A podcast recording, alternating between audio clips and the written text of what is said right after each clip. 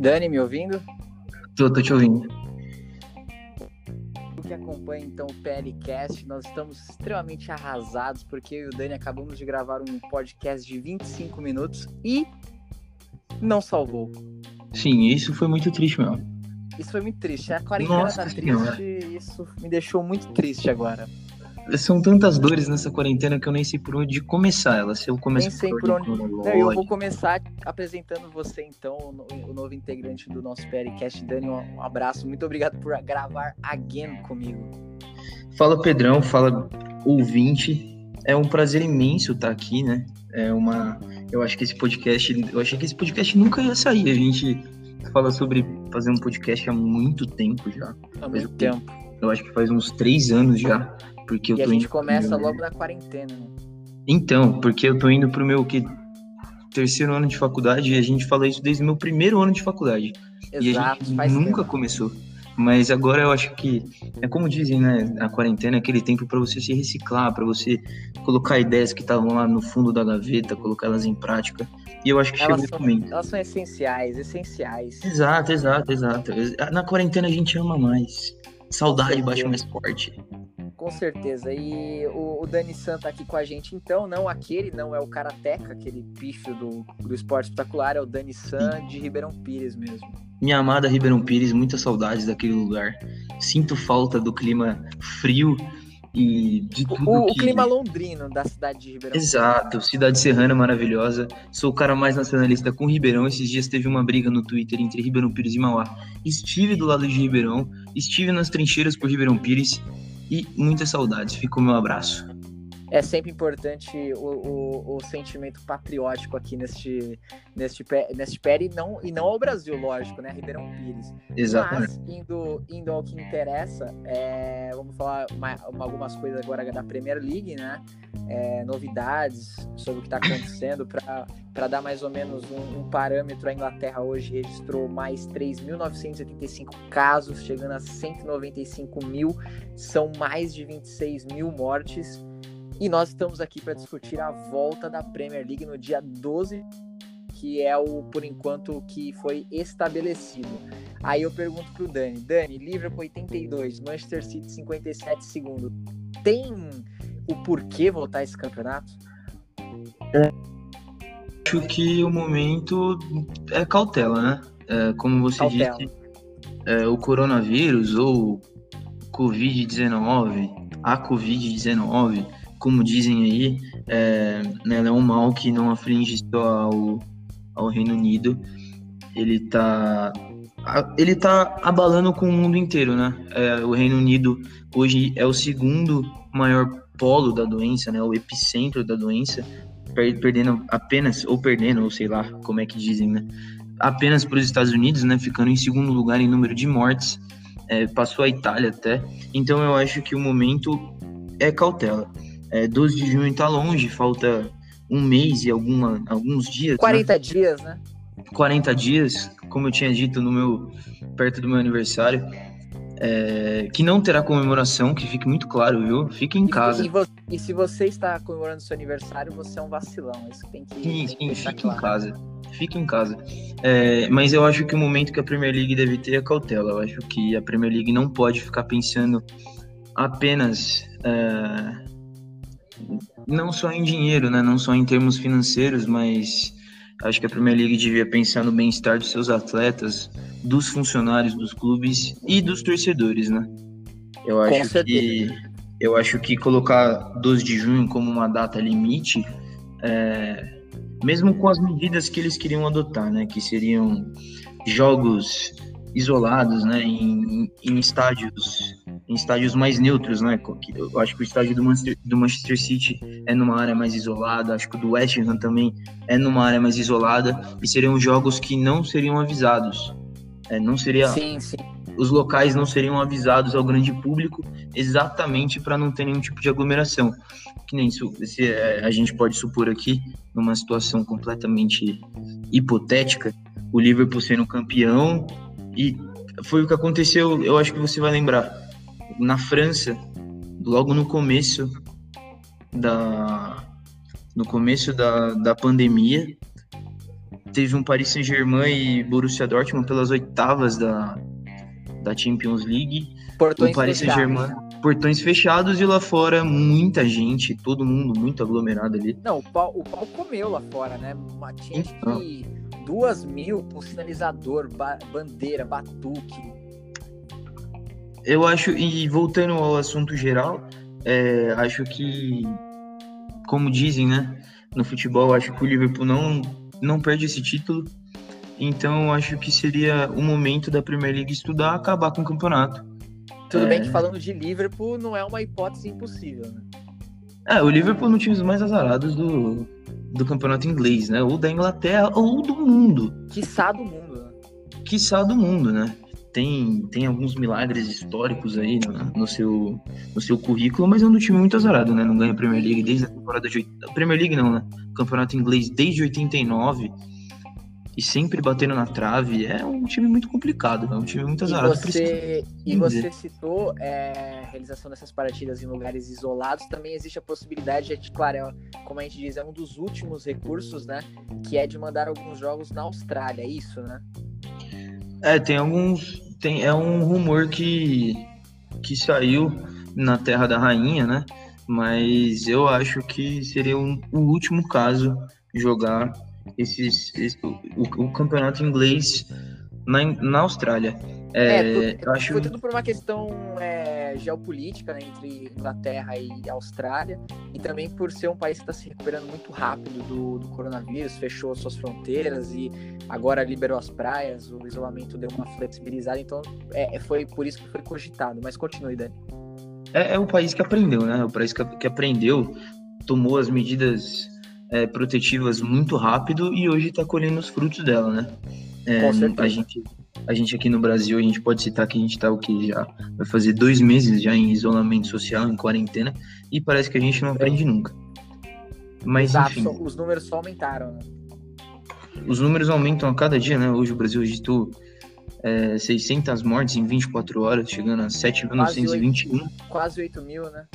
Quase 8 mil e quase 115 mil casos. Mas voltando ao assunto, é, acho uma ideia muito mirabolante, muito utópica, é, pensar que a Austrália poderia sediar alguns jogos da Premier League. Acho que isso não vai ser levado à frente, acho que foi alguma ideia, aquela famosa ideia, a ideia de banheiro, né?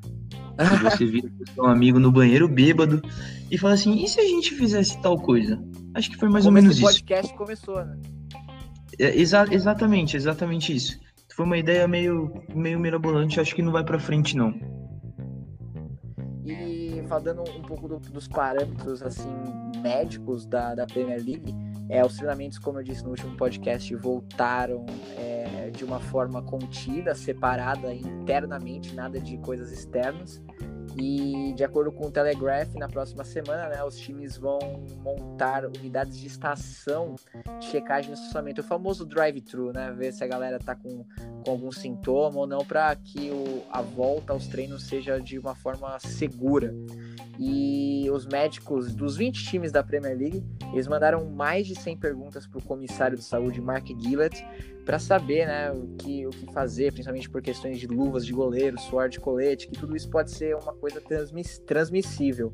E a Premier League decide no dia 8 de maio, daqui três dias, sexta-feira, é uma conferência para ver se bate o martelo logo para ver se o campeonato vai voltar no dia, no dia 12, ou se não vai voltar, se o livro vai ser nomeado campeão, mas provavelmente o que, o que a maré está dizendo para o barco chamado Premier League é que vai ter campeonato. E, é, e um outro caso relacionado à saúde dos atletas, né? Tirando, tirando o coronavírus, né? Que é o ponto principal.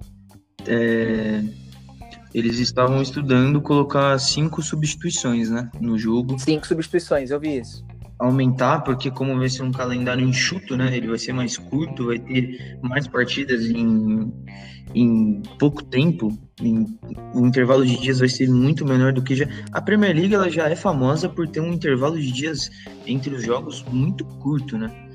É, no Boxing é, Day, né? No Boxing Day, você joga no, na quarta, depois você já tá jogando na sexta e depois você já tá jogando no domingo. assim, é só um exemplo, é basicamente isso, isso, isso mas não é isso. É, e eles estavam estudando essas cinco substituições, né? Que já existe em caso de prorrogação, mas aí seria num nível normal da parada. Sim, sim. Não, a gente, a gente espera então que, que as coisas sejam resolvidas em breve. A gente vai trazer no próximo, no próximo podcast mais novidades sobre isso, mais informações é, do martelo que será batido no dia 8 de maio. E mudando agora um pouco de assunto, que a gente está falando de futuro de Premier League, falando agora sobre o Newcastle United, tema do nosso, nosso podcast de hoje, que possivelmente daqui a algumas semanas, né, decorrer se a Premier League aceitar o pagamento total, assim, e tudo correr bem, o Newcastle será de patrimônio árabe o Mike Ashley, o atual, atual dono do clube, sai de cena, ele que é odiado por toda a torcida do, do Tottenham, por, do Tottenham, perdão, eu tô com o Tottenham na cabeça, do Newcastle, com dois rebaixamentos, a demissão do, do Rafa Benítez, que era um deus lá em Newcastle, e também a contratação do Steve Bruce, que, é, que foi patético, né? Da, trazer o Joelinton da Bélgica, que é um jogador limitado por um preço assim muito alto, também gerou conflitos dentro do clube, então muitos fatores ajudaram isso, né? E você tem informações sobre a venda, né? É, o, o Mike Ashley ele tem essa relação muito conturbada com a torcida do Newcastle desde quando ele assumiu lá em 2007, quando ele comprou o clube em 2007, né?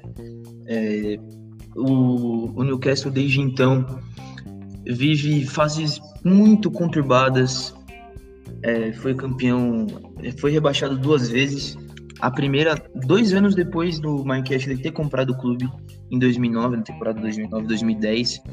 É, logo após essa, esse rebaixamento, ele já colocou o clube à venda, disse que estava gastando muito dinheiro, disse que, que não estava conseguindo mais, que era muito investimento e pouco resultado, e ele decidiu colocar o clube à venda, e desde então tem esse, esse caso de amor e ódio. O meu WhatsApp tá tocando aqui por algum motivo que eu não sei qual é. Enfim. Tudo bem, é... tudo bem.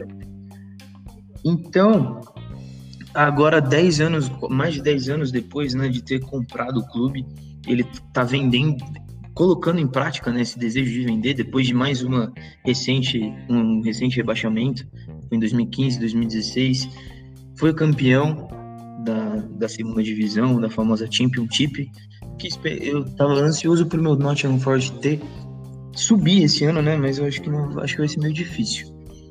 Mas... É, se, se fizerem igual o, o campeonato francês ocorreu, né? Do, é, não vai ter rebaixamento, então aí seria e o Nottingham se encontra o quê? Na quinta posição, sexta, por aí, né? É, tava, tava, tava ali brigando nas cabeças. É que o Nottingham, ele tem uma...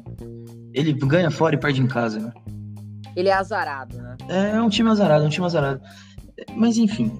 É, e, e agora o Mike Ashley, eu acho que vai conseguir realmente concretizar a venda do Newcastle. E vai o ser... dono do clube agora é bem polêmico, né? Bem polêmico, é o Yassir governador do Fundo de Investimento Público da Arábia Saudita e presidente de uma empresa de petróleo e gás, ou seja, o homem nada em dinheiro. Ele nada em dinheiro, ele tem muita Dinheiro público nos cofres do Newcastle, dinheiro tá aí a denúncia. Público nos cofres do Newcastle e dinheiro público na Premier League. Fica aí a. Fica aí a denúncia. essa, história não, essa história não tem como ficar pior. Né? É tanto que esse é um dos principais entraves, né? A Premier League tá, tá analisando toda a documentação sobre, sobre essa venda. E é o principal entrave, é essa injeção de dinheiro público em um clube da Premier League. Óbvio que para o Newcastle é muito bom em termos de futuro, mas é uma pauta muito polêmica porque ela vem diretamente dos cofres da Arábia Saudita e é uma é muito polêmica. Outro ponto muito polêmico é foi citado pela Anistia Internacional. A Anistia Internacional colocou um ponto em questão é, meio que deu um aviso, né? Um aviso para a comunidade britânica, para a Premier League, que eles estão negociando com um país, colocando dinheiro público de um país que viola todos os direitos humanos, não todos, né, mas uma boa parte, direito de mulher, direito de, de nós, jornalistas, direito de o básico, o básico do direito. Direito de fala, né? Direito de fala. Expressão. Exatamente. Eu, eu até, só para fechar a minha, a minha fala, eu, eu abri uma aspas aqui pro, Pro, Solte aspas. Pro líder da Anistia Internacional no Reino Unido, que é o Félix Jenkins, que ele diz assim, abre aspas, ainda precisamos analisar a transação porque a Arábia Saudita tenta usar o glamour e o prestígio da Premier League como ferramenta de campanha de relações públicas e dessa forma desviar as atenções dos registros de violações de direitos humanos. Fecha aspas. Essa é a fala do Félix Jenkins, líder da Anistia Internacional no Reino Unido, e é um ponto muito importante a ser levado em consideração. A Arábia Saudita, a gente sabe, todo mundo aqui sabe, todo mundo que, eu, que vai ouvir esse podcast sabe que é um país que não liga muito para as pessoas. Eu acho que eles ligam muito para dinheiro e acho que as pessoas, é realmente que importa. É, eles são o famoso money is money, né? É, money is money. E esse dinheiro todo, né, é, se, é, se caso for é, o, o, Newcastle for realmente comprado, ele não é só para o clube, né? Por isso que é uma das coisas que tá que possivelmente a, a compra vai se concretizar por causa disso. O, o, o, príncipe, além dele comprar o clube, ele quer ajudar melhorias na cidade, ele quer aumentar o estádio. Então é coisas assim é, que vai além do futebol que ajudam ele a ganhar força nessa, nessa compra do clube. Né? Exatamente. E aí, com, esse, com essa grana, diversos nomes já estão sendo ventilados. Felipe Coutinho, principalmente, que é rejeitado pelo Bayern de Munique agora que está empréstimo no Barcelona. O Barcelona não vai querer usar ele. Já vai falar assim, ah, se vira. E o Newcastle é, apareceu como, como favorito, né? O Chelsea também está na parada, só que o Newcastle, pela questão do dinheiro, talvez ainda leve um pouco mais de, de superioridade nessa negociação. É, o, o, técnico, com certeza, Steve Bruce, não deve permanecer. É, o mais forte no nome é o Maurício Pochettino, ex-treinador do Tottenham. O Maximiliano Alegre também é um dos nomes ventilados, mas o Pochettino é o, segundo o Diário Express, é o nome no jogo, é o nome do jogo, entendeu? Então, é, é um nome que, que é muito forte no clube e também os jogadores um pouco menos é, de, de grana, né? Como o Moussa Dembélé do Lyon, que teve uma temporada muito boa, é, o Arturo Vidal, também pode, pode estar de saída do Barcelona, e o nosso querido Salhanoglu, né? Que tá que sempre é ventilado todos os anos nos clubes, né, Daniel? Turco, né? O famoso Diego Tardelli do. O turco. Diego Tardelli da janela de transferência europeia são nomes muito bons, né? São nomes que colocariam o Newcastle em outro patamar, né? O famoso outro patamar que a gente tá sempre... É, e o McGinn e o McNeil também, né? Um do Burley e um do Newcastle para completar essa lista. Sim, sim. É, são nomes bons. É, vai ter muito dinheiro, né? Vai ter muito dinheiro para gastar, isso não, isso não é segredo para ninguém. Vai vir uma injeção de dinheiro altíssima, altíssima. É, e pode ser mais um clube que que vai chegar ali no famoso Big Six, né? Que são seis grandes clubes, ou seis mais ricos, né? Sim, sim. Porque riqueza é, não é sinônimo o, de grandeza, né? Como eu diria. Sim, com certeza, de grana. É, e... e o, o, a equipe do, do Newcastle ela é um pouco limitada. Ela tem bons jogadores, eu acho, na minha visão, como o Longstaff, né? O meio-campo. Tem os dois, mim, né? Os dois irmãos, né? Isso, os dois Longstaff são dois bons jogadores. Tem o Danny Rose, que saiu do Tottenham e foi pro Newcastle, né? Bom jogador. Tem o camisa 10, famoso pé de rato, né? O Alan Saint Maximin, né? É, é, é, o, é, o, é o Valdívia francês, né? Tá sempre machucado. Valdívia francês. Sempre. Passa maior tempo no DM.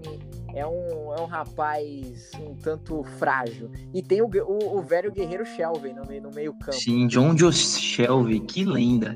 Que lenda. Que lenda. Jogou, um tempo no, no Liverpool, né? Jogou no Fulham também, se eu não me engano. Teve uma passagem pelo Fulham, se não me falha a memória, mas muito bom meio campista também. Figurou algum tempo atrás é, convocações para a seleção inglesa. É muito bom jogador o Shelby.